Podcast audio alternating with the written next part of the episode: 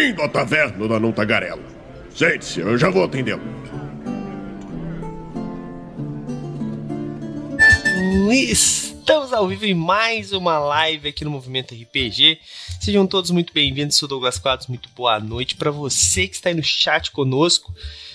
Quem é que tá no chat conosco aí já fala, estou no chat com vocês. Muito importante pra gente saber que vocês estão aí. Pra Twitch saber que vocês estão aí. Porque se você estiver no chat aí comendo pipoca, só escutando nossa conversa, a Twitch fala assim: será que não é um bot? Não vamos contabilizar. Vamos sacanear, quer dizer, vamos, não vamos contabilizar essa galera.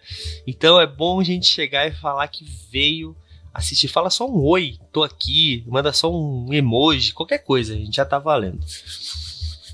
A pipoca acabou de acabar. Putz, demoramos. Desculpa, desculpa, Altíssimo. Prometo que não vai se repetir. Mentira. Bom, mas, gente, hoje nós vamos falar sobre. Eu acabei de notar que o tema tá errado. Na capa do podcast tá escrito: o mestre precisa seguir regras. Então, como mestres que somos, hoje nós não vamos falar sobre esse assunto. Nós vamos quebrar as regras e vamos falar sobre afrofuturismo isso. Ai, meu Deus, foi mal a gafe aí, galera. Então. Porra, dois anos de live. Eu não, vivia é... fazendo isso no meu canal, tô de boa. Bom, hoje, então, nós vamos falar sobre afrofuturismo. Esse tema é. Acho que muito é novo no meu, no meu ponto de vista. O Ogan tá aqui pra, como especialista, né? para me desmentir caso eu esteja completamente enganado, que é bem possível, mas no meu ponto de vista, assim, no, no, no meu cenário, no meu radar, é bastante novo e que tá, cara, Sério, quando eu comecei a ler um pouco mais, eu achei fantástico, assim, sabe? Tipo, sensacional. E a gente vai falar um pouquinho sobre isso. E como eu disse, trouxemos aqui como especialista no assunto Ogan. E, cara, antes de o Ogan se apresentar, eu quero dizer assim: é, eu falei com algumas pessoas sobre. Ah, queria conversar sobre futurismo. Quem vocês me indicam? Eu falei com umas, algumas pessoas diferentes. Umas cinco pessoas. De cinco, três me citaram o Ogan. Duas falaram assim: ah, não conheço, mas tem um rapaz que tá fazendo um, uma adaptação do livro do Alê, e é o Ogan também. então, então, cinco pessoas me falaram do Ogan, indiretamente ou diretamente. Então, Ogan, te apresenta para quem não te conhece ainda, cara. Já não posso cometer um crime. Cinco é. pessoas vão me identificar. É, é, Bom, vamos lá. É, o meu nome é Ogan. Eu tenho mais nomes que o Prince e o Puff Daddy, e só algumas pessoas vão entender essa piada. É, na verdade, meu nome é José Roberto, a galera da literatura já me conheceu como José Roberto Vieira, Zero, Zé Roberto. Uh, atualmente eu assino como Ogan ou Ogan, porque esse é um nome que ele faz referência tanto ao Ogan, o tocador de atabaque na Umbanda, quanto ao Ogan, é, o alfabeto celta, né, que também é um oráculo. Além disso, o som Ogan de trás para frente é a palavra mago né? quase um palíndromo. Eu sou escritor, redator, professor de inglês e literatura, já dei aula, já fui recolhedor de carrinho em supermercado, já ganhei o prêmio do, Wattpad, Watts, em 2018, já fui o Batman, traduzi a série Batman Terra de Ninguém pela coleção da Eagle Moss, já publiquei com a editora Draco, Jambô, deixa eu ver, Império, Grupo Editorial Quimera, Andros. Caramba, eu nem lembro mais. É, publiquei com aquela coletânea da galera do, do Tarot Insensate. Enfim, tem, tem uma carreira aí. Atualmente eu estou escrevendo o RPG do livro Último Ancestral, que é do Ale Santos, né, que foi o, é considerado o primeiro romance afrofuturista no Brasil a ser publicado numa grande editora, né? Tenho contatos aí com vários afrofuturistas brasileiros, vou falar de vários deles aí ao longo da nossa live e estou muito feliz em estar falando com vocês aqui hoje. Eu também né, vou para metade da live só falando que eu já fiz. Sou o primeiro autor de steampunk do Brasil, que é um gênero retrofuturista que reimagina o período vitoriano com a tecnologia atual, e um dos primeiros autores de um gênero chamado steampunk, que é a vertente negra do steampunk foi inventado nos Estados Unidos pelo autor Milton Davis e eu embarquei na onda com ele e estou ajudando a, a, aumentar esse movimento no mundo. Pô, que legal, cara. Eu, eu acho muito louco, assim, porque é, existiu uma sexta pessoa que me chamou para falar do Logan, e ele tá aí no chat. É, falar com o Logan, na verdade, ele tá aí no chat, foi o Herpes, do 10 Arcanas, mas foi para um outro assunto, não tem a ver com afrofuturismo, tem a ver com steampunk, eu não vou falar o que, que é ainda, porque isso é segredo de estado ainda, mas, cara, muito louco, cara, muito louco. É, e, cara, que currículo. Então, galera, ó, o Logan falou que ele vai citar é, referências, coisas e tudo mais. Então, papel e caneta é sempre muito importante na sua mão para depois você ir buscar essas referências, porque tudo que a gente fala aqui é, vocês não vão lembrar, né? Porque vocês são safados. Mentira, porque vocês esquecem que nem eu. Então, assim, gente, muito importante depois expandir ainda mais o nosso conhecimento procurando esses outros autores. A gente vai deixar os links aqui embaixo também, né? Ah, você, Douglas, como assim aqui embaixo? A gente tá na Twitch. Você tá na Twitch, mas tem gente que tá vendo a gente no futuro, você mesmo do futuro, que tá aí no Spotify ou lá na rede vermelha de vídeos, começa com Y, tá aí no chat os links que a gente comentar, tá bom? É, vou me esforçar para botar. É, então, por favor, vai lá e dê um page view no nosso site ou então entra aí é, e olha os comentários que vai estar tá aí os links para vocês, tá bom, gente?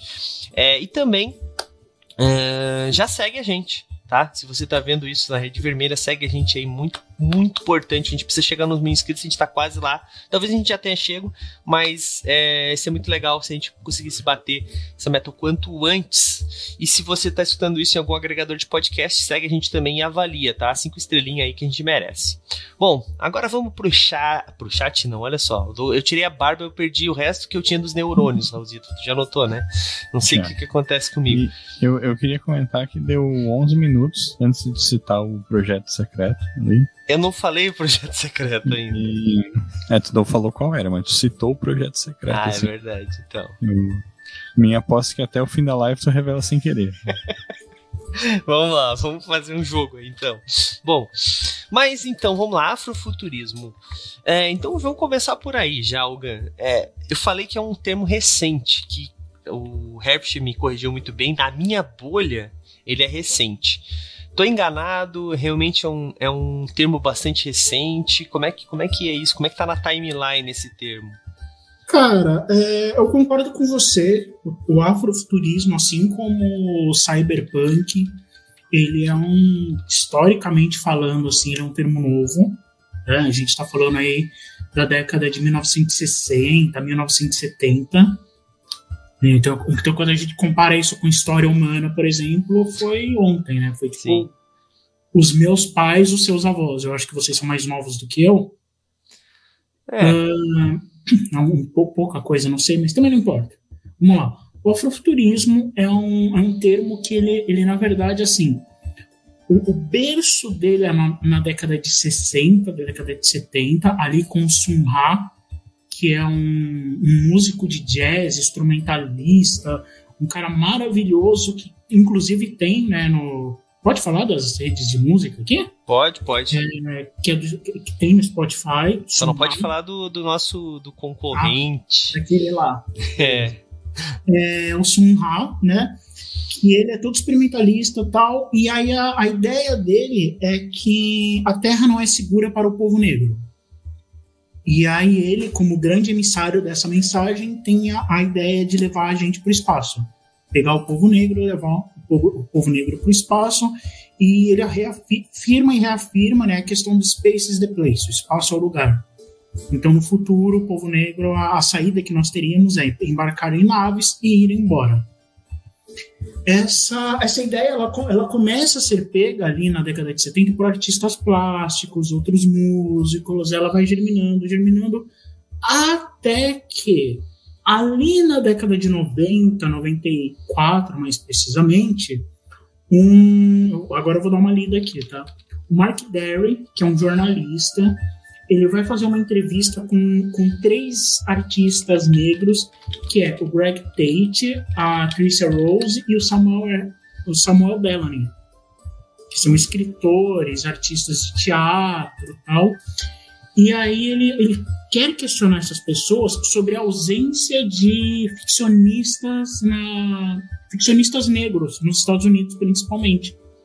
E eles começam a, não só ficcionistas negros que escrevam ficção de alguma forma, mas ficcionistas negros que façam ficção negra. Que tenham protagonistas negros que falem sobre questões negras, sobre a humanidade do ponto de vista da negritude. E aí ele sai assombrado né, com, essa galera e, tipo, uau, né, não, não conhecia. E aí, o que se diz é que o Mark Derry cunhou o termo afrofuturismo a partir dessa entrevista. É o que, você, é o que se acha muito por aí. A real que vem à tona depois, em conversas com o próprio Samuel Delaney Cash, acho que ele está vivo ainda, se eu não me engano, mas está bem, bem velhinho, é, foram os entrevistados que criaram o termo. Entendi. Entendeu? Então... E aí mas, mas então não é uma. Não tem uma. Como é que eu posso dizer? Uma. Ele não tem um, um manifesto, assim, tipo. Isso. É, tipo, sei lá, fazendo uma comparação esdrúxula, assim, tipo o modernismo brasileiro que tem. Assim, tipo o modernismo e o próprio cyberpunk. Uhum. É o cyberpunk, você tem o William Gibson e, tem, e existe um manifesto cyberpunk, né? Na internet você acha, ou, eu não lembro quem escreve, não sei se foi o próprio William, mas você acha o, o Manifesto Cyberpunk por aí, ou você acha, tipo, não, ó, essa obra aqui, acho que é o Neuromancer, essa obra é a obra fundadora do Cyberpunk.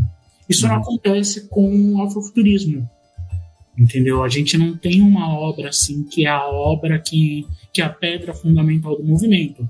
A gente pode falar do, do Sun Ra na música, né? Uhum. E aí você interpreta a música como literatura, um tipo de interpretação de literatura, se a gente tomar literatura como arte com palavras, mas a gente não tem um livro que a gente pega e fala, cara, eu tô tentando achar um livro aqui, eu tenho 50 livros na casa e não tenho do meu lado. Esse livro é o livro que fundou o afrofuturismo, então tudo vem a partir dele. Por um lado, isso é ruim, porque a gente carece de uma identidade afrofuturista, né? Uma, uma identidade que fale para a gente assim, cara, esses aqui são os parâmetros. Por outro, a gente não cai na armadilha do cyberpunk. Porque como o cyberpunk ele é todo inspirado no William Gibson e na, na galerinha ao redor dele ali, Philip K. Dick e outros autores do gênero, é, tudo é neon, tudo é um detetive meio fracassado, é, sabe, tudo tem o mesmo mais ou menos o mesmo tom, e aí fica muito difícil de você fugir do, dos clichês do gênero. Sim. Uhum. Sim, sim. É, inclusive é, é bem é perceptível isso, assim, tu leu o Neuromancer depois para ler o livro básico do Shadowrun, por exemplo, que a gente fez live agora há pouco, e é, é, é muito parecido, assim, sabe? É, então, e aí você vai pro Cyberpunk 2020, que agora é o Cyberpunk Red, o Cyberpunk eu esqueci o ano, 2047, né? 2077. 77. Você bate 2077, por exemplo, uhum. é, tipo, é o livro escavado. Uhum. E aí você começa a bater as diferenças do, do Shadowrun, por exemplo, pro Cyberpunk, elas são até meio incômodas, as semelhanças deles. Porque o Cyberpunk, ele tem... Ele, ele caiu na própria armadilha, né? Ele surgiu revolucionário Aí ele é cooptado pelo capitalismo e aí ele é aquilo. Ele, uhum. ele foi encaixotado e vendido como, como um padrão, né? Tipo, muito padrão, né? Não, não é. tem uma, uma disruptura. Essa é a palavra. É. E, e, às vezes tu pega umas coisas é, mais modernas, tipo, sei lá, Black Mirror, só pra citar, assim, tem gente que nem encara aquilo como cyberpunk, assim, né? Que é porque não tem a estética, né? Exatamente, né? Não é, tem essa estética. Entendeu? É diferente, por exemplo, do afrofuturismo e da space opera. Porque o afrofuturismo, se você mudar algumas coisinhas, ele já cai na space opera. Entendeu? Ou existem obras que são extremamente é, afrofuturistas, mas que elas têm tudo da space opera. Por exemplo, eu tenho uma coleção que chama Diáspora Distópica é um. Tá, tá tudo lá na, na, Amazon, né? São vários contos separados. É um mundo que ele foi colonizado por um pelo triunvirato, como eles chamam. E aí um dia, tipo, aconteceu todos os problemas que acontecem numa colonização. Destruição da cultura, massificação, é, destruição do povo tal. E um dia o triunvirato desaparece. É como se o Império Galáctico de Star Wars sumisse, assim, eles desapareceram, ninguém sabe o que aconteceu, eles não mandam mensagem, eles não se posicionam, tipo, desapareceu. E aí o povo desse mundo começa a se questionar, cara, o que está acontecendo? A gente está livre, a gente se prepara para eles voltarem do nada, a gente segue com a vida, entendeu? É, a obra do Alê, por exemplo, ela é afrofuturista também, mas ela é mais afrofuturista ligada ao cyberpunk.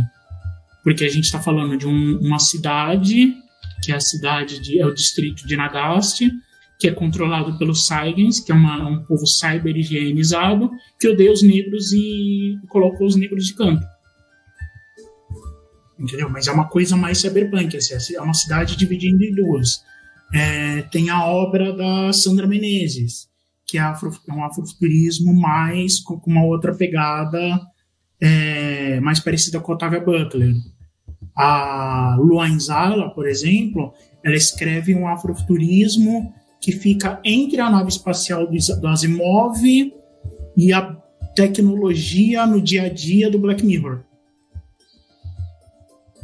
Então, quer dizer, a gente tem aqui, eu estou falando só de cinco ou seis autores brasileiros que, se você olhar para cada um deles, Todos eles estão falando de afrofuturismo. Mas diferentes. Só que eles são extremamente diferentes. Então, se você fizer essa live daqui a uma semana com a Lê, por exemplo, é, vai ser outra coisa. Entendi. Entendeu? Existem alguns elementos que todos nós, como afrofuturistas, seguimos. Tá? Por exemplo, o afrofuturismo ele precisa ser escrito por uma pessoa negra. Ah, mas isso é racismo reverso. Ah, porra. Levantar com, com as costas na mão, assim, na boca. É, não é. Por quê? Porque o afrofuturismo... Porque não existe racismo reverso. Começa por aí, mas tudo bem. É. Vai, vai, continua. Desculpa te interromper, alguém. Racismo estrutural, blá, blá, blá. Tipo, tudo aquilo lá que você já devia saber. É.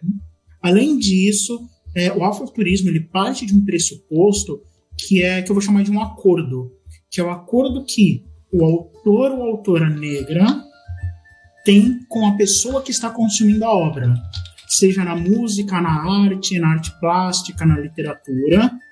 Tá? É, eu, como autor, tenho um compromisso espiritual, intelectual com você e que a minha vivência como ser humano vai passar para você até a, a, pelo livro. E você, como leitor, seja é, asiático, japonês, chinês, é, Oriente Médio, negro ou branco, você perpassa por essas características para consumir o livro, para consumir a obra e ter essa conexão comigo. Se eu tiro, é, se eu tiro a, a, a autoria negra disso, eu derrubo a pirâmide que na verdade não é nem uma pirâmide, né? Porque não. Eu, eu tiro só a base da, dessa casa chamada afrofuturista. afrofuturista. Uhum. E os personagens do afrofuturismo eles precisam ser negros. Pela mesma razão. Porque eles têm que perpassar por essa cultura e essa vivência e servir para ter algum efeito dentro da história. É, nem que seja retratar eventos reais ou trabalhar na ficção. No meu caso, por exemplo, nas minhas obras, é, eu não trato de racismo. Eu, eu, eu, vou mais pela ideia do Pantera Negra, por exemplo. Eu quero trabalhar a negritude de um ponto de vista otimista. Então eu não fico tratando do racismo, eu não fico tratando de machismo. Eu quero mostrar para as pessoas que pessoas negras também podem ser heróis, podem ser reis, rainhas, imperadores e que eles têm uma cultura. Então eu não fico trazendo o que a gente né, que a gente estuda a coisa, a gente chama de, como é que é o nome? É, suffering porn, eu não sei disso para português, tipo, pornô de sofrimento. Uhum. Sabe, quando a gente pega o sofrimento e fica transformando ele em espetáculo para ganhar engajamento? Sim. Sim. Entendeu? Então, é isso. Entendi. Mas, cara, eu acho que a gente já entendeu bastante do, a história por trás, a gente começou a entrar no que que é, mas eu agora vamos, vamos botar uma pedra assim, ó, fundamental. O que que é afrofuturismo? O que que tu já falou alguns dos elementos, né? Precisa ser uhum. escrito por um escritor negro, né?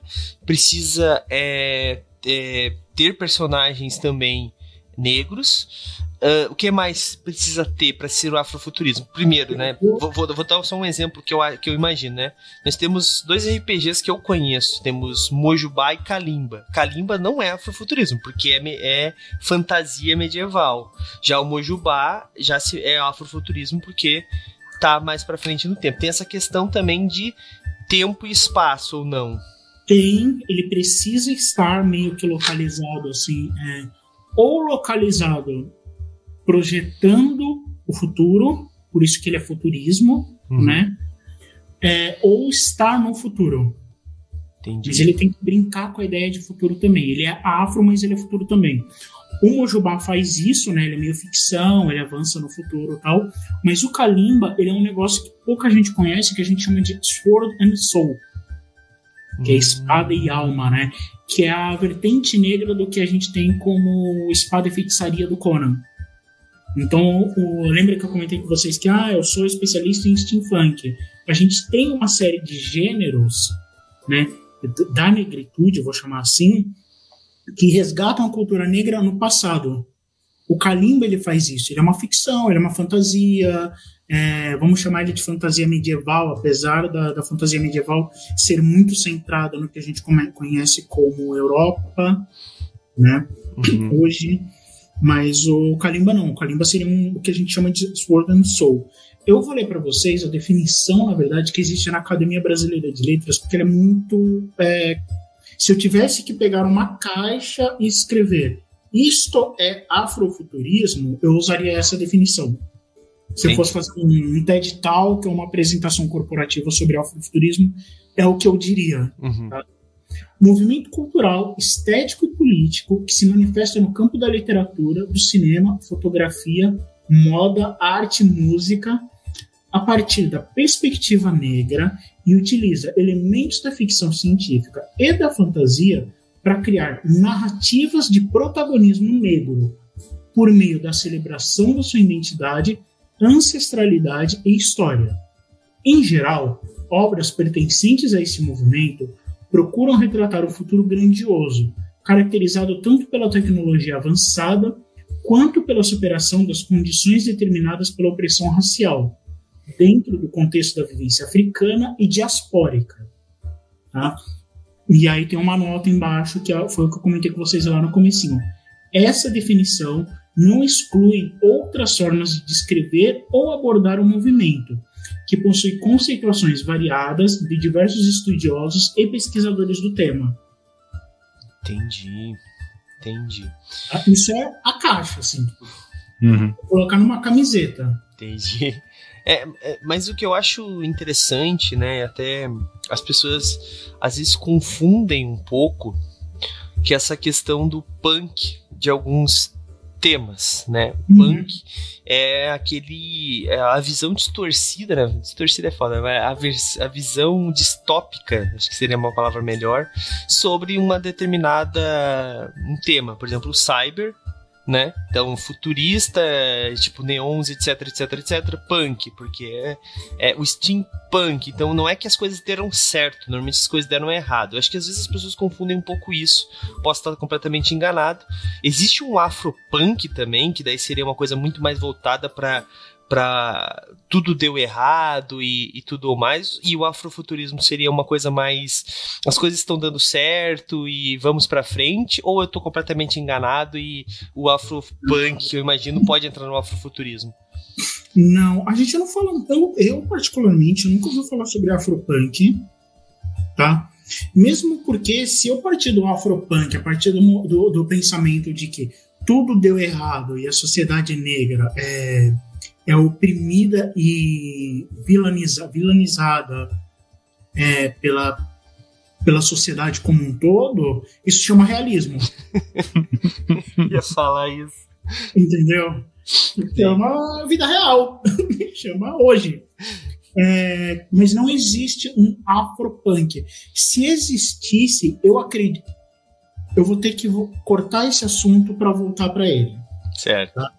Se existisse, o afropunk seria a cultura afro como disruptora de sociedade e que vai fazer ela se renovar. Por quê? Tá? A gente vai voltar agora lá para o cyberpunk e para os steampunks, stonepunk, essas coisas todas. Todos os movimentos punks literários.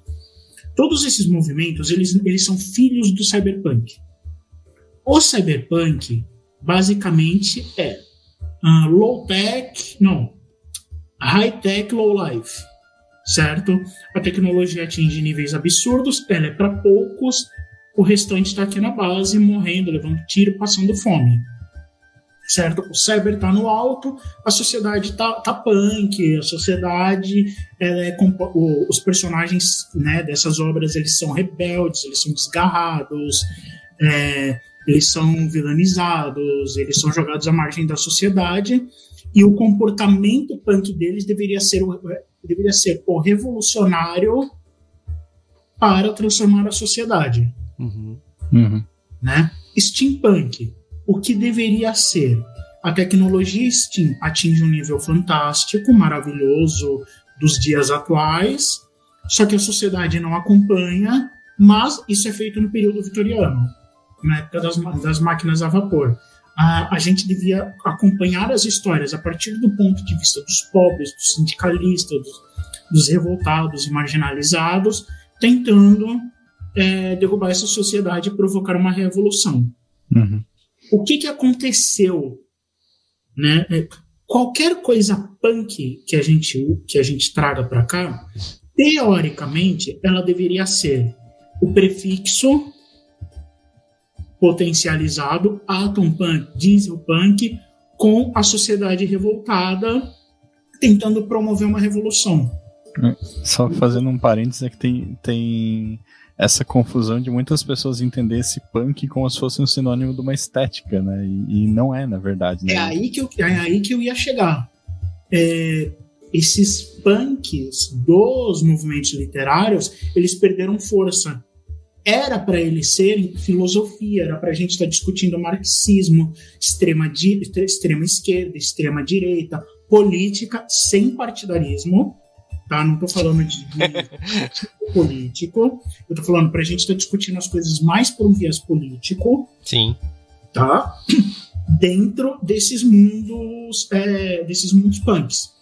Isso se perdeu, o punk virou estética, foi assimilado pelo prefixo Steam, Cyber, Atom, Elf, Magic, Ether, os milhões de estilos que você quer, quer puxar agora, e o, e o prefixo, né, a, a, primeira palavra que eu trago aqui, ela não serve mais nem como combustível da história, porque as histórias foram homogeneizadas.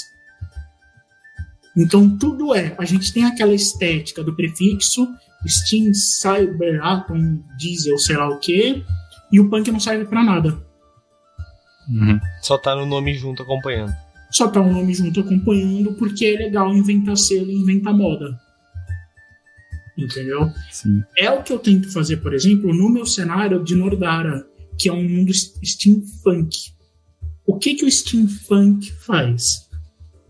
É, ele vem questionar o steampunk e falar por que, que você consegue reimaginar o passado vitoriano é, pensar em máquinas a vapor, pensar em um monte de coisa aí de, de novas tecnologias e políticas, mas você continua escravizando a África, colonizando a África, criando um negro mágico e personagens negros de segunda categoria. Não. No steampunk, a gente vai. A, África não será colonizada. A revolução das máquinas, a revolução industrial vai acontecer na África, não na Europa. Os Estados Unidos não, é, os Estados Unidos não vai ter a guerra da, da secessão porque os negros vão tomar o controle e vão tomar uma parte do país para eles. Entendeu? No meu caso, por exemplo, eu uso a história do, dos Bnei Israel, que são os, etíopes, os judeus etíopes. E aí eu crio um mundo steampunk mais ou menos vitoriano, né? Com toda aquela estética africana onde a, a tecnologia a vapor chegou, só que os deuses enlouqueceram. E aí é um mundo que está lutando contra os próprios deuses. Entendi. E aliás, eu quero transformar isso no RPG um dia, mas outra vez. eu falei tudo isso para a gente juntar toda essa informação e jogar para o afrofuturismo.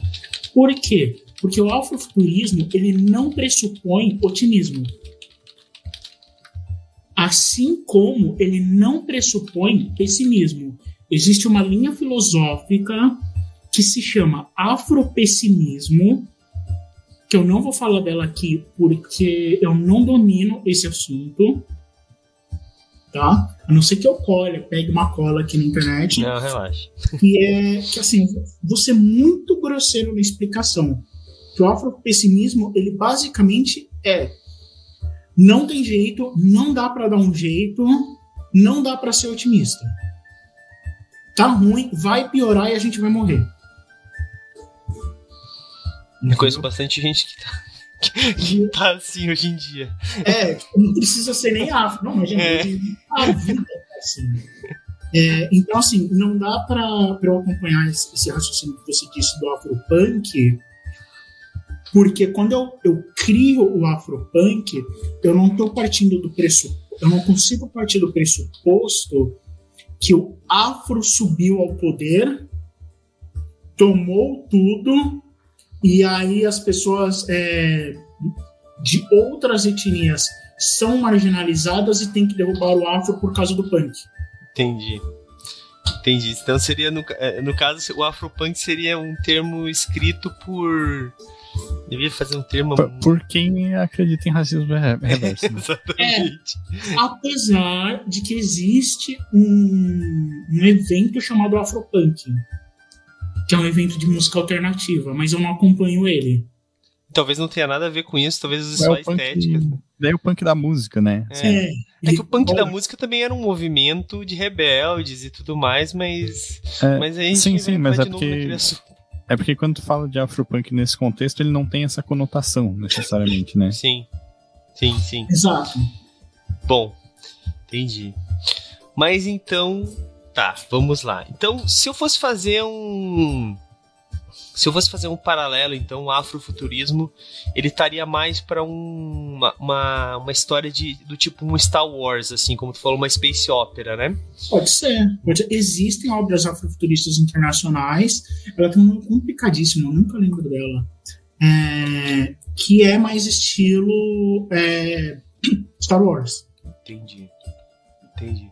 Então não necessariamente é um, um, um, cyberpunk afro. Não, não, não, não tem, não. não tem essa, não tem essa ligação. Saquei. Saquei. Não, não. O afrofuturismo ele vai ter isso, sim. Projeção do futuro, é, pessoas negras e cultura negra. Hum. Entendeu? Ele não vai ter. Você vai, se você entrar na internet, você vai achar vários tipos de afrofuturismo. Por exemplo, o Pantera Negra é considerado afrofuturismo. Tem gente que considera o medida provisória do Lázaro Ramos afrofuturismo. Uhum. Entendeu? Desde que eu não esteja no presente, eu esteja projetando, eu esteja falando de cultura negra, eu posso ter um afrofuturismo que não tem nenhuma tecnologia diferente. Mas é uhum. que se passa daqui a cinco anos e tem X e Y questões negras.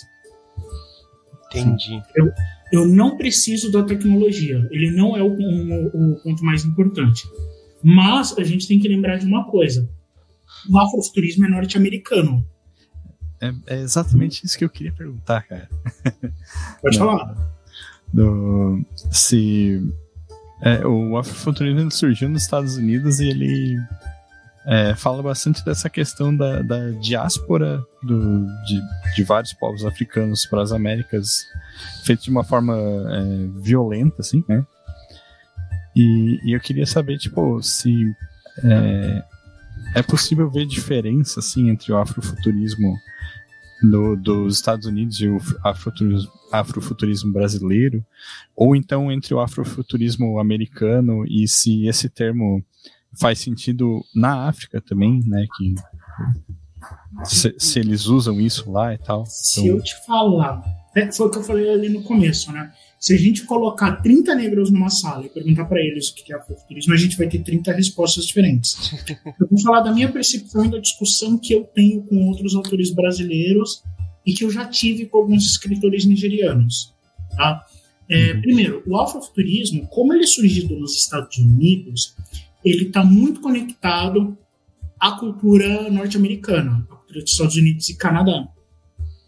O negro americano, e aí eu vou, vou usar esse termo, termo mesmo, eles que, que se virem lá, o negro americano, estadunidense, canadense, não vê a gente como negro, como negro. Eles veem a gente como latino. Hum, Entendeu? Porque a nossa cultura é muito diferente. Não, você é latino, você não é negro. E eu tinha brigas, com, quando eu morei no Canadá, eu tive discussões com negros sobre isso. Não, cara, eu sou negro. Eu sou parado pela polícia igual você. Eu não recebo oportunidades de trabalho igual você. Ah, mas você não recebe porque você é latino. Hoje em dia, eles, graças à internet e à invasão dos brasileiros nesse meio, que a gente teve que tomar esse espaço, essa conversa começou a rolar. Entendeu? Tipo, não, cara, nós somos negros diaspóricos e somos lidos como negros nos Estados Unidos também. Hum. Mas o nosso afrofuturismo, ele tem aquela inspiração que é assim: ah, beleza, é mais ou menos isso aí que é afrofuturismo, vou fazer o meu. Entendeu? Então uhum. a gente ainda tem eu, o Luno Zaila, o Fábio Cabral, o Will Afrofantástico, um monte de gente produzindo afrofuturismo, e nós somos a primeira geração do Brasil a produzir. Então a gente está dando os termos, a gente está meio que ditando as regras. É a mesma coisa na África. A África hoje ela tem dois movimentos. Ela tem o afrofuturismo, só que para alguns africanos o afrofuturismo ele não é um movimento africano, ele é um movimento diaspórico negro. Os negros, os negros que são da diáspora, que estão fora da África, criaram o afrofuturismo.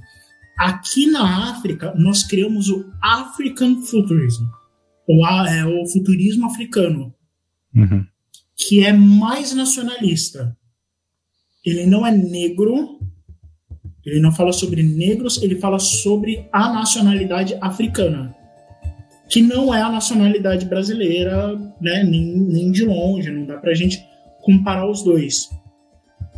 Entendeu? Então, assim, é, existem vários pontos aqui.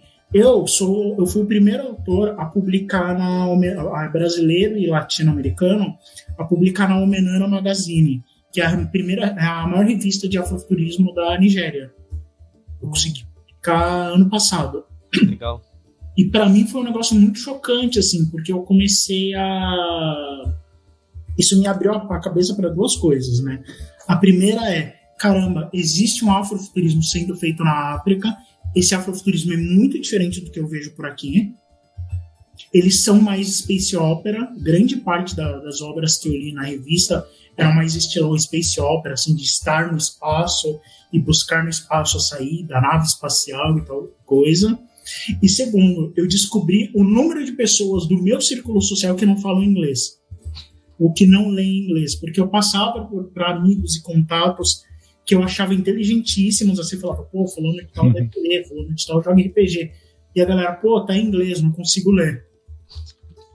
Aí eu fiquei, caramba, eu vou ter que publicar lá. Ainda bem que eu tenho a versão dele guardada em português, né? Mas me pegou meio de choque, assim, de porque uhum. geralmente a galerinha do RPG sabe alguma coisa de português, né? Tem de, de inglês.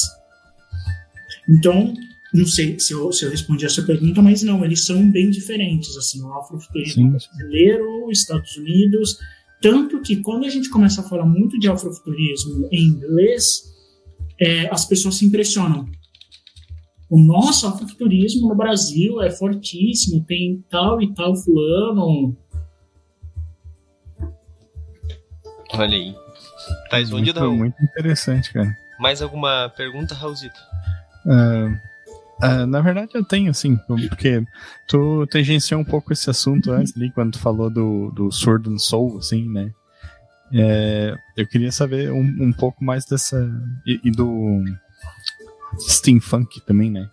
Queria saber se tu consegue falar um pouco mais desses, desses outros Bom, é, gêneros ou subgêneros, assim. Não, vocês conhecem o termo. Deixa eu ver se eu puxo aqui. Eu vou pegar a cola, tá? Porque é muita coisa para. Sem problema, cara. Vamos lá, vocês conhecem o termo espada e feitiçaria? Sim. Magic, acho que é em inglês. Para quem não conhece, está assistindo a gente, vou supor que, que, alguém que esteja assistindo aí não conheça. A espada e feitiçaria é mais ou menos o, o que a gente tem pelo Conan, que é imaginar reinos antigos, né, muito antes da Idade Medieval, da Idade das Pedras, reinos que foram destruídos e apagados da história, onde a gente tem histórias de espada e feitiçaria. Tá? O melhor exemplo que foi o que eu citei aqui é o Conan o Bárbaro, Red Sonja, Cru, Conquistador e essa galerinha. O Sword and Soul, o que, que ele faz? Mesma crítica. Gente, é legal, mas ainda é uma galera branca fazendo. Uhum. A humanidade tem sua origem negra, então provavelmente esses heróis seriam negros. Vamos pegar aqui a, as outras sociedades, além da Hiperbórea, da Acádia e daquilo que o Howard falou. Vamos inventar os nossos aqui. Hoje em dia, a gente tem poucos livros de Sword and Soul. Tá? Deixa eu até pegar aqui o nome do. Tem uma, um livro do, do Milton Davis e uma antologia chamada A and Soul Anthology, é, Grios. E alguma, algumas outras, assim, tipo o universo de Kikanga, que é o do próprio Milton Davis, e, e algumas outras, é, o Agadu, algumas obras jogadas por aí, mas elas são muito são pouquíssimas. O steampunk é a mesma coisa. O steampunk ele olha para o steampunk, como, como eu comentei da, agora há pouco, fala, cara, muito legal o steampunk, muito legal a tecnologia a vapor, mas o steampunk ele tem um negócio que a gente chama de supressão da realidade. Tá? O que, que é a supressão de realidade? Não é mentir, mas você convenientemente não fala de certas verdades e certos pontos históricos que deveriam estar naquela história. Por exemplo, se eu estou falando do período vitoriano e Revolução Industrial, a gente ainda está falando do começo do século, onde ainda teoricamente existia a escravidão. Uhum. E isso é, no, no steampunk não é nem comentado, do tipo, ah, a escravidão acabou, ah, a escravidão não existiu, ah, a gente teve a emancipação das mulheres mais cedo porque foi necessário para o mercado. Esses assuntos são, não são comentados, ou você percebe que os escravos estão lá, entendeu? E tipo, tá todo mundo feliz. É, ah, que legal ser escravo desse aventureiro. E aí a gente entra naqueles personagens, por exemplo, o negro mágico, né? O negro uhum. mágico é aquele ajudante do herói principal que ele não manja de ciências, né, porque ciência é coisa do branco, do colonizador europeu, mas todo o conhecimento dele vem da magia tribal primitiva. O, é o... o Johnny Quest, né? O cara lá do Johnny Quest, o ajudante do Robin Hood, o personagem negro do Penny Dreadful. Todos esses personagens são, são negros mágicos. Tipo, ah, é o cara negão que ele tem um conhecimento que. Aí você olha e fala, porra, isso aí Uhum. O Egito estava fazendo isso 800 a.C. É, só fazendo um parênteses, eu falei do Johnny Quest, o, o Had ele é indiano, mas é mais ou menos o mesmo tipo de estereótipo. É o assim. mesmo estereótipo, ele é só indiano, mas é verdade, ele é indiano, uhum. mas ele é tipo personagem mágico, tribal, primitivo. Uhum. né? é, ou ele é o ajudante engraçado. Né? É o ajudante engraçadinho do personagem principal que vai morrer logo. O que, que o steampunk faz? Ele pega esse personagem e joga esse personagem pro, pro, pro protagonismo. Não, não, esse aqui vai ser um doutor negro, africano, que descobriu uma fórmula incrível e precisa fugir de seus perseguidores. Ah, a Europa chegou lá na África e a África já tinha feito a Revolução Industrial. E a Europa tomou um pau, foi destruída né, na nossa tentativa de colonização, e agora a África controla tudo entendeu? E a África tem um pacto, por exemplo, com a América Latina, em que a América Latina também é uma superpotência é, steampunk maia azteca. Uhum. Entende? Então a gente vai a gente perverte um pouco a história porque a ficção não foi capaz de fazê-lo. Que é a mesma treta que a gente tem na fantasia medieval. Uhum né, no Senhor dos Anéis, no Game of Thrones, no Dungeons and Dragons, Que aí agora o, Pathfinder começou a, a trazer essa discussão, né? Ela ainda não é o suficiente, mas ela trouxe essa discussão e deu um, um chacoalhão nos outros RPGs. Que é de, não, cara, existem reinos de pessoas negras aqui, eles são tão legais quanto. Se você consegue imaginar elfo, dragão e cavaleiro e magia, por que, que você não consegue imaginar essas outras culturas? Por que, que você não consegue imaginar esses outros heróis? Tá tudo aqui, olha esse continente que legal, olha essa cidade que é baseada na cultura islâmica, por exemplo, que, que foda. E aí não fica aquela coisa piegas, por exemplo, do Dark Sun. Uhum. O Dark Sun e os cenários antigos de Dungeons Dragons, eu acho eles super legais. Mas quando a gente lê aquilo com uma ótica atual, você fica meio tipo, nossa, como. Nossa, a gente era um, uns boçais na década de 80. Eu tô. Eu tô. Desculpa, eu tô prestando atenção assim, eu tô, eu tô me sentindo escutando o podcast, eu não tô interagindo. mas mas eu, eu tô, tipo. Sabe, tipo, aprendendo muito aqui. Mas, tipo, é, tipo, cara, isso que tu falou agora é muito realidade, tá ligado? Tipo. É, se tu olhar para trás, cara, a gente tava jogando esses tempos, até fui pra, pra nossa rede vermelha lá, o Dragon Quest. E os personagens vêm com as cartinhas, cara. E agora eu tava parando para pensar, eu não me lembro de nenhum personagem negro, assim, que, tipo, fosse um personagem. Tipo, acho que não tem nenhum, cara. Eu tive uma briga numa mesa uma vez, que a gente tava jogando Tormenta, e eu tenho um personagem, eu tenho um personagem de Tormenta que é negro, que é um cavaleiro. E aí eu jogava ele na aventura, às vezes, assim, os personagens interagirem e tal. Foi, faz muito tempo isso, muito tempo mesmo. E aí os personagens. Aí eu falei, ah, e aí vocês estão saindo da taverna assim, e vocês veem um cavaleiro negro passando pela rua. Aí eles, um cavaleiro negro? Mas é tipo um paladino da morte? Eu, não, gente, um cavaleiro negro, negro, da minha cor, assim, tipo, mais escuro que eu. Aí, eles, aí ficou um silêncio na mesa, assim, de. Como assim, negro? Negro, gente, o cavaleiro que é uma pessoa negra. Aí eles citaram um personagem lá de Tormenta, que na época era o único personagem negro do, do mundo de arte inteiro, que era o líder da, da Ordem da Luz. Uhum. O negão que tem umas tranças, assim, e que aquele personagem é um problema. Porque aquele personagem, na verdade, ele é um personagem que ele foi tirado das tribos da União Púrpura, civilizado pelo reino dos cavaleiros e se tornou um cavaleiro. Que é um estereótipo também, né?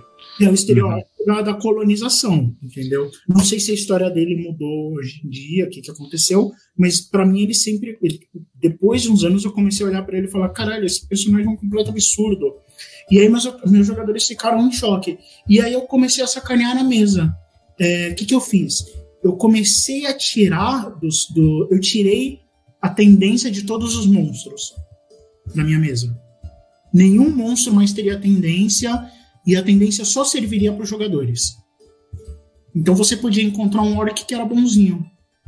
Você podia encontrar um, um dragão negro ou um dragão vermelho que era do bem. Não era a cor ou a raça daquela criatura que ia definir o, a moral dela. E isso obrigou os meus jogadores a se tornarem muito mais espertos dentro da mesa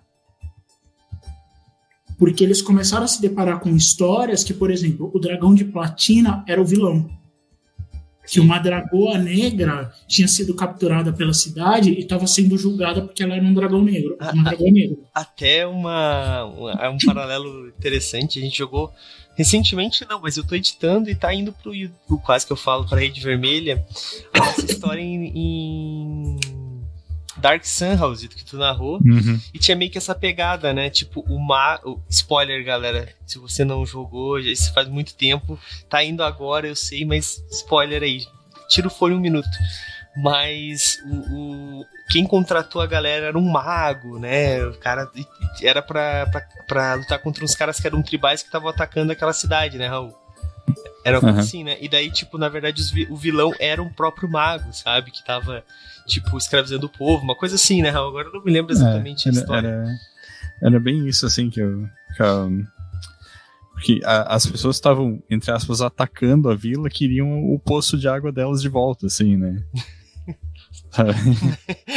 eu, eu acho legal a gente tirar a tendência de, de RPG, Uhum. Principalmente dos RPGs é, medievais, porque eles são muito maquia, é, maquia, maquiavélicos. Maniqueístas. Maniqueístas. maniqueístas, obrigado. Eles são muito maniqueístas. Tipo, ah, isso é bom, isso é mal. É. E, e começar. Pode, pode, finalizar o seu. Começar a dar susto nos jogadores. É, eu, eu fiz isso recentemente. A vila. A gente tem uma vila, só pra te explicar, Algan, que o, toda quarta-feira a gente tem live já há algum tempo e os patronos, né, os assinantes do nosso site, têm personagens nessa vila. E eles têm que tomar decisões. Todos os meses tem um evento aleatório que acontece e eles têm que tomar decisões com esses personagens, né? Então eles são pessoas que vivem na vila e eles têm que tomar decisões baseadas no que os personagens deles fariam. E um batedor chegou na vila dizendo que um, uma grande, um grande grupo de goblins, de goblinoides, estavam vindo na direção da vila. Uhum. Só que eles estavam trazendo crianças, estavam trazendo mulheres. E daí tinham. Só que tinham pessoas dizendo: não, mas esse pode ser a estratégia dos, dos orcs, dos, dos goblinoides de lutarem. Eles levam todo mundo pra batalha. Outras pessoas ficaram: não, como assim? Eles podem estar fugindo de um grande mal. E daí eles tinham três decisões. Eles podiam mandar um diplomata, né, um grupo para ir conversar com eles e ver o que estava acontecendo, atacar, pegar eles na metade do caminho, fazer uma emboscada e atacar, ou se fechar na vila e esperar eles chegar para combate. Eu, eu, eu fiquei bem assim feliz que a galera teve gente que votou em atacar. Só que ele também tem aquela questão dos caras interpretando os próprios personagens, né? Pessoas que uhum. vieram fugindo da guerra e tal, mas no final das contas a vila decidiu por mandar os diplomatas. E eles uhum. descobriram que os caras estavam fugindo de uma doença que estava é, destruindo as terras deles, estavam voltando pro lugar onde a vila, porque o lugar da vila era no passado terras deles, e eles cederam pros primeiros moradores para ficar lá e tal, tem toda uma história. E eles meio que agora estão dividindo as terras com esses goblinoides, sabe? Uhum. Tipo, então tem toda essa política de boa vizinhança agora acontecendo com goblinoides, que normalmente a galera fala, é famosa, ah, goblin não fala, se mata, né? Orc não fala, uhum. se mata, né? E tá tendo essa, essa parada. Achei muito legal que, isso tá, que eu consegui fazer essas coisas acontecerem, assim. Eu, eu gosto de inverter esses clichês também, às vezes. E uma que eu lembro que foi bem legal, né? Foi o da, da nossa campanha de Old Dragon 2. Porra. Né? Que o, o grupo tava é, viajando pela floresta e foi atacado por goblins, assim, que é uma, um clichê de fantasia medieval gigantesco, assim. E daí o personagem do Douglas se embrenhou no mato para atacar um goblin e viu que era uma mãe que estava carregando uma criança que ele estava com fome, assim, estava atacando o grupo porque queriam comida, sabe? Queriam as provisões dele. Daí eu parei o meu ataque e levei uma pedrada na é. testa, foi uma, um crítico, eu quase é. morri com a pedrada. Mas, mas, que daí é uma, é uma coisa que às vezes é, choca um pouco o jogador, assim, ele parar pensar, caralho, eu não tinha levado em conta essa é, possibilidade, exato. sabe? Né? Sim, isso, isso é muito legal, cara. Tipo, é, outra coisa também que eu gosto de fazer é. Cara, eu acho muito bom e quando eu faço esse tipo de coisa e dá certo. É colocar personagens que seriam extremamente fracos, por exemplo, um Goblin, colocar ele como um personagem bem poderoso para o, o, grupo chegar lá e tipo assim, ah não, a gente vai, vai ser fácil lutar contra um Goblin. Não, cara. Um Goblin pode ter nível que nem você, sabe? Então, tipo, esse estereótipo de, é, é, é, muito interessante quando a gente consegue quebrar ele de alguma forma, sabe? E também botar criatu criaturas é foda, né? Olha só, botar esse, essas raças que normalmente são vilanizadas, como mostrando o lado delas das histórias, eu acho muito bom isso. Isso que tu falou, é muito legal, cara. Mas, cara, pode, pode. Eu, inclusive, vou trazer uma observação aqui que eu, pessoalmente, eu achei uma besteira a, a Wizards mudar o termo raça. É, eu, eu particularmente não gostei também. Por quê? Tá, e aí eu vou, vou, vou levar a pedrada aqui. É, o problema não está no termo. O problema está em como essas criaturas são apresentadas. Uhum. Tipo, eles jogaram para debaixo do tapete a discussão. Ah, beleza, não usa mais o termo raça porque essas, esses povos não conseguem se misturar, não conseguem ter filhos. Ah, mas se eles têm filhos, tipo, se existe o meio goblin o meio elfo, então é a mesma raça. Tipo, não é essa a questão.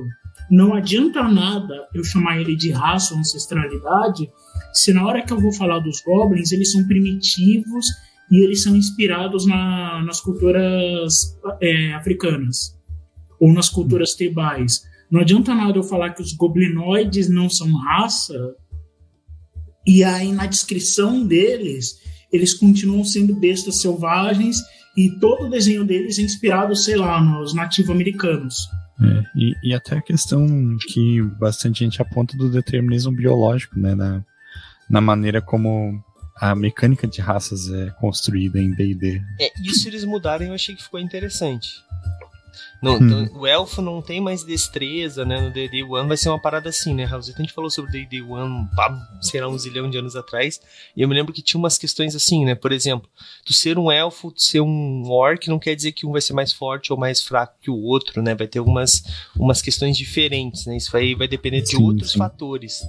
Né? É, então, esse de, de de atributos, eu fico. É que eu sou muito old school, né? Eu comecei com a, com a DD, então eu sei que eu tenho aquele apego emocional de, pô, mas eu gostava, uhum. tal. É, então eu não sei como é que vai ficar. É, é, é, que é uma, é uma discussão complexa, assim, porque a, uma raça de DD ou de, ou de Dragon 2 que a gente citou aqui se tu ler a descrição, ele mistura essa questão da biologia da raça com a questão cultural, né? É um problema. Isso é um problema. É, uhum. Mas, por exemplo, um, é que aí na hora que a gente generaliza fica meio esquisito. Mas, uhum. por exemplo, como que um minotauro não vai ter maior constituição e força que um ser humano? É. Uhum. Entendeu? Porque ele é muito longe do. O elfo a gente entende não ter.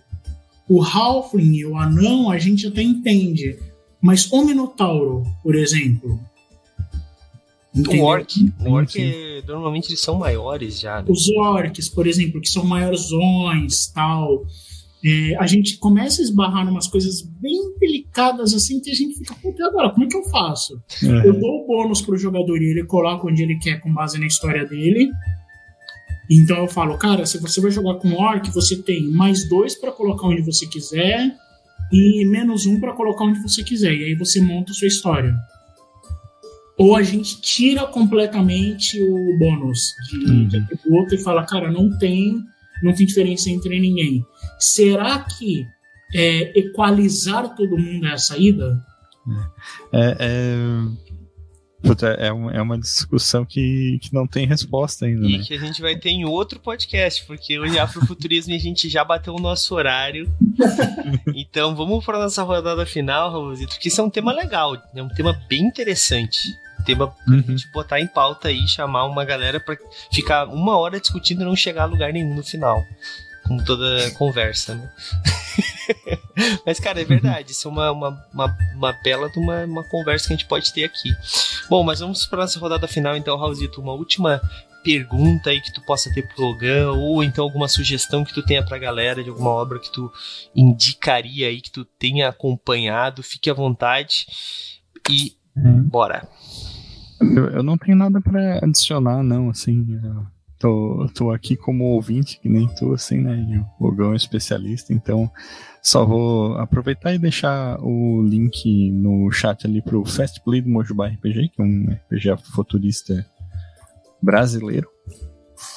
É, quem tiver curiosidade e tal. É, o, o Fast Play é gratuito, o, completo deve estar disponível em algum lugar. Eu só ainda não preparei está. o link. Ainda não? não está, mas em breve eu sei que vai ficar. Eu, se não me engano, ainda não está disponível, mas está em ah, andamento. Ah, que, que, ele estava no Catarse até pouco tempo. Tá Exatamente. Tá uhum. Exatamente. Mais alguma coisa, Raulzito? É isso. Beleza, então, Ogan, espaço é teu agora, cara. Fica à vontade aí para finalizar aquela, sabe, aquela rematada final pra galera que quiser conhecer um pouquinho mais sobre afrofuturismo. E também já engata aí, faz teu jabá, onde a galera pode te encontrar, depois também já fala. É, os teus livros, se tiver site, se tiver qualquer rede social, pode divulgar, pode botar todos os links ali que a gente não, não bloqueia link na nossa Twitch. Pode ficar bem à vontade, cara, que espaço é teu. Gente, é, agradeço o espaço aqui, foi maravilhoso conversar com vocês. adoro a comunidade RPGista, acho claro que como toda comunidade tem seus malucos aí que merecem levar uns crocs. É um prazer estar aqui, me sentir sempre abraçado né, pela comunidade RPGista. Não deixem de ler só as minhas obras, tem a Sandra Menezes, Ale Santos, o Will Afro Fantástico, Fábio Cabral, muita gente boa fazendo afrofuturismo por aí.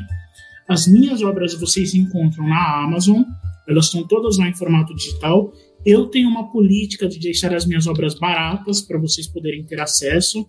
Então, nenhuma história minha custa mais de seis reais, mais de sete reais, mais ou menos. Mas elas têm muitas páginas, então vale a pena ler. Em breve está saindo aí pela Craftando o Fast Play do Último Ancestral RPG. E até o meio do ano a gente, ele vai sair no DOF, se eu não me engano, o Fast Play gratuito para vocês pegarem lá pessoalmente no DOF. É, e o financiamento também aí pelo meio do ano a gente também está lançando. Tá? Todas as minhas redes é Ogan, é, eu vou até ler aqui, O-G-H-A-N, tá? Ogan geralmente imitando, mas se vocês digitarem só Ogan, provavelmente vai aparecer eu tanto na, na Amazon quanto absolutamente qualquer outra rede social. É isso aí. Show de bola, show de bola. Se quiser deixar aqui no Twitch os teus links pra galera. É... os links que tu quiser, cara. Pô, quer indicar isso? Não manda para mim tudo lá no WhatsApp que eu mando para aqui no chat também. Manda, manda. Beleza? Show de bola então. É... Raulzito, faz teu jabá também pra gente encerrar com chave de ouro. É, beleza, vou fazer dois jabás rápidos aqui, né? O, o, primeiro é um dos textos mais recentes que eu escrevi pro Movimento RPG, do Guia do Mago de Old Dragon 2, que tem aí umas duas semanas que eu escrevi, eu acho, só que eu gostei muito desse texto, assim, tenho muito orgulho dele e quero que mais pessoas leiam, né? E vou aproveitar e fazer um, um jabá aqui pros camaradas da Lenin Dragons, né, que hoje começaram na Twitter deles a leitura comentada do Manifesto Comunista. E por que que eu vou fazer esse jabá assim? Não que eu queira necessariamente transformar todo, todo mundo em comunista, mas é que é, a, a formação política pessoal, digamos assim, através de meme, né, é uma coisa que eu considero muito problemática, assim. Então, é, pô, vão, vão lá, leiam um, um, material original, leiam os caras originais, mesmo que seja uma leitura dessas comentadas, assim, né, acompanha o, pessoas lendo lá. É, é, é melhor do que simplesmente ficar ouvindo ouvindo falar das coisas e reproduzindo um argumento que às vezes tu nem sabe se é escrito mesmo lá dentro. Né? É, é isso. Sim. E mesmo que você seja contrário, é, para você ser contra, você precisa saber o contra o que você é, né? Então, vai lá e escuta os caras, mano. É importante pra. Eu, eu, eu inclusive, é, adicionando um pouco a isso, né? Tipo, eu, eu passei o link ali do, do, da leitura comentada do manifesto, porque são nossos amigos aí da Lenin Dragons, mas também leia.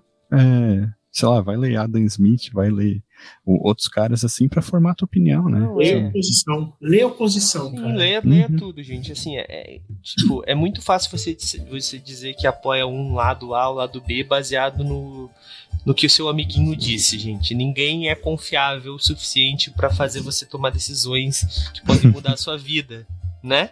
É verdade. Uhum. Nem eu, nem o Raul, nem o Logan. Então leiam, tá? Essas informações eu, estão todas na internet, são gratuitas. Coisas, eu sei coisas horríveis a meu respeito, gente. Não confere em mim. Vai é, é isso aí. Bom, gente, hoje é segunda-feira, só vou passar o calendário aqui que essa semana tem muita coisa no movimento RPG. Amanhã tem é, Catedral, não, perdão, Catedral semana passada. Tem Mansão de Spector, a nossa história em Ordem Paranormal, estreia de personagem novo, é, que vai ser o meu, falei, pronto. Isso é uma coisa que eu não deveria falar. uma eu falei, Raul, aquilo eu não falei ainda, é, não, falei. Não, não foi aquela lá ainda, conseguiu. Conseguiu vencer. Assim. É. Amanhã, então, vai estrear o meu personagem. Estou empolgadíssimo para jogar com ele. É, meu personagem talvez vai ser o personagem mais sério que tá naquele grupo. A galera é muito zoada, né, Raul? Né, Raul? Meu personagem ainda é super sério. É, super sério, tá. Bom, é. mas, cara, eu acho que vai ser bem legal. Amanhã, então, a partir das nove da noite, vocês podem acompanhar aqui no nosso Twitch. Uh, Quarta-feira nós temos interlúdio entre o capítulo 8 e o capítulo 9, o capítulo 8 acabando, que é O Robô Sem Nome. É, nós jogamos em Nessus RPG, um RPG também da Craftando Jogos, que foi citado aqui hoje no nosso, no nosso papo, né? E cara, o próximo. o próximo capítulo, a gente vai sair tipo do faroeste é, de robôs e a gente vai pro inferno, literalmente, porque nós vamos para Shadow of the Demon Lord. Então a guilda vai dar um jeito de ir até o inferno por algum motivo, que eu não vou dizer qual é, tá? E o nome do episódio, capítulo 9, é Simpatia pelo Diabo. Então, se você quer ver como isso vai acontecer, é na semana que vem, é, perdão, na quarta-feira agora. Então, para você acompanhar e entender como que a gente vai sair de um lugar e pro outro. É... Bela referência, inclusive. Simpatia pelo Diabo? Uhum. Ah, eu não peguei a referência. Bom, então, a partir das nove da noite na quarta eu vou narrar e vai ter o evento que amanhã vai cair lá na, na Vila de MRPG. Os, os, a galera vai votar o evento aleatório do mês, que eu não me lembro qual é que tinha sido, Raulzito. Tu lembra qual é que foi o evento que tinha rolado no, semana, no mês passado? Não lembro, cara. Bom, eu vou ter que ver, tá anotado. Então é isso, galera. E sexta-feira nós temos é, uma one shot muito especial aqui para o Movimento RPG. A gente vai jogar Caminho RPG, que é esse RPG é, dentro de um marca-página. Tá aqui, aqui ó, pra vocês, ó. Um RPG num marca-página que tem o RPG, a, o sistema, o cenário e ainda o mapa, gente. Então, tem tudo que você precisa para jogar a sua primeira aventura, tá? A gente não vai jogar essa aventura, a gente já jogou essa aventura, tá lá na nossa rede vermelha de vídeos, tá? Mas a gente vai jogar uma nova aventura usando o sistema. Vai ser a primeira. Por que, que é especial? É porque vai ser a primeira vez que o, que o senhor A né, um dos nossos participantes aqui do Movimento RPG, vai narrar, primeira vez que ele vai narrar na vida dele, gente, vai ser pra gente. Então é uma grande honra ter essa oportunidade. Então vem com a gente ajudar o senhor a narrar, atrapalhar ele, quer dizer, é, ajudar ele com as cartas, né? E é isso, galera. A partir das nove da noite na sexta-feira, então, vamos acompanhar mais uma história em Caminho RPG. Gente, é isso. A gente se vê então é, amanhã, a partir das nove da noite, é, eu até ia deixar quieto, né? Ficar quietinho na minha, mas, gente, feriado, eu esqueci completamente de gerar as chaves para fazer o concurso chave premiada. Então, patronos, segunda-feira que vem nós fazemos o concurso chave premiada para saber quem foi o ganhador dos livros do mês de uh, abril. É, abril. Tô perdidaço, gente. Hoje, pra mim é domingo ainda. Mas é isso, gente. A gente se vê então amanhã a partir das nove da noite. E é isso. Valeu, falou, tchau, tchau. Valeu, galera. E aí, você gostou? Acesse todas as segundas às 20 horas twitch.tv barra mrpgoficial.